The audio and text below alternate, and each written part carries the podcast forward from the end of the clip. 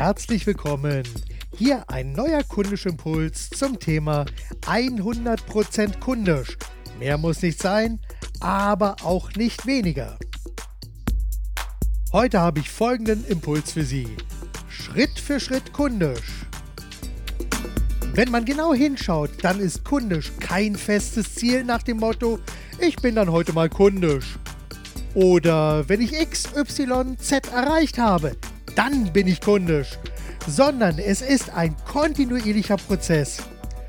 Doch wenn man sich heute entschließt, kundisch zu denken, handeln und kommunizieren und man ein gutes Gespür dafür entwickelt, dann kann man jeden Tag mit guten Ideen Kunden begeistern.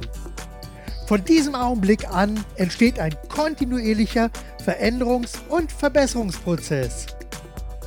Fast von alleine findet man so jeden Tag mindestens eine gute Idee und man findet auch die Zeit, um immer wieder gute Ideen umzusetzen. Deshalb seien Sie kundisch, denken Sie mit dem Herzen, geben Sie alles und vor allem machen Sie es gut. Ihr Marc Perl Michel.